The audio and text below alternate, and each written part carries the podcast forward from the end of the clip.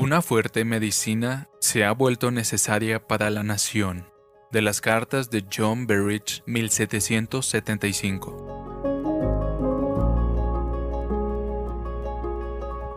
Por lo cual Dios los entregó a la impureza en la lujuria de sus corazones, de modo que deshonraron entre sí sus propios cuerpos.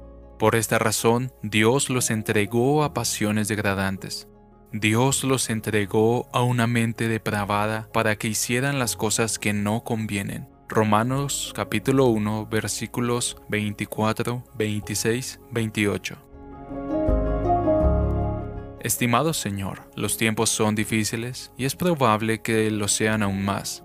Se han utilizado varas sin ningún efecto y ahora vienen los escorpiones. Que su picadura nos despierte, pero no nos destruya el orgullo nacional, la infidelidad y el despilfarro están creciendo de manera desenfrenada y crecerán de mal en peor, a menos que sean restringidos por fuertes juicios. El peor mal que Dios puede traer sobre una nación es decirle como una vez le dijo a Efraín en Oseas 4:17.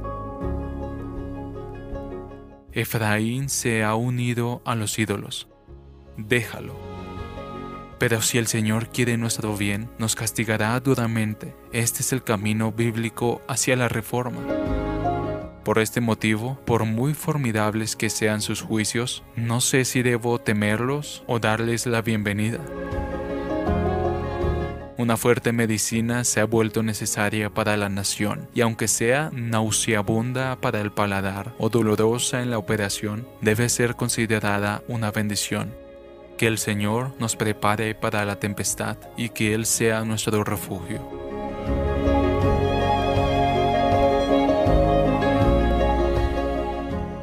Traducido por Canal Edificando de Grace James.